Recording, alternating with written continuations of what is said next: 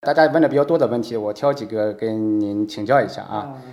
有人问，就北交所的上市公司在后面的监管方面会不会更严格？这个是这样，就是规则呢都是那套规则。现在我首先从人员来看，北交所它的人马、一般人马都是股转系统，嗯因为北交所这个我不知道大家有没有看它的它的股权结构，它是股转系统的全资子公司，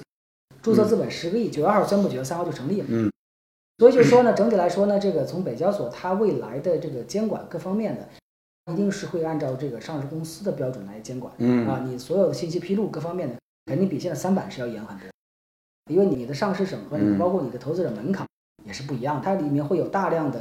公众投资者，大量的散户投资者，而不像这个就是之前可能像三板市场，那嗯更多的是就是基础层是两百万的门槛，可能都是机构投资者。嗯那你未来随着你门槛降低之后，你会有大量的公众投资者进来之后，他的信息披露的要求，包括你所有的这个遵循的审核的规则，都得按照上市公司来，包括该有董秘该得有，嗯所有董事会、股东大会、决策审计都得有。 ，OK，啊，这是肯定的。所以为什么要辅导？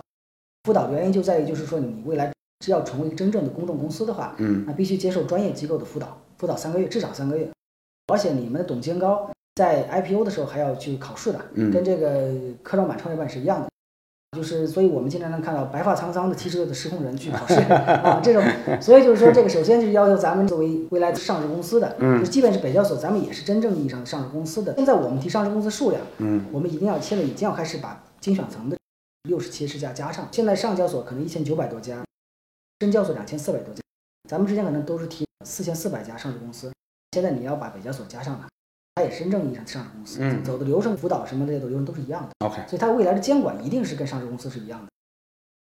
所以我估计大家可能潜在的问题是说，比如说相比较科创板和创业板来说，这种监管会不会更严格？呃，应该不会说更严格，应该嗯是基本上是一样的，就是规则，而且理论上应该是北交所的规则相对来说，它还是那个尺度会更大一些，但是说监管的理念是一样的。会有北交所，因为你现在中小企业有可能更更严格一些，这个倒不是，就是你还是规则都是一样的，按照一样同样的规则，该披露该披露呗，嗯是吧？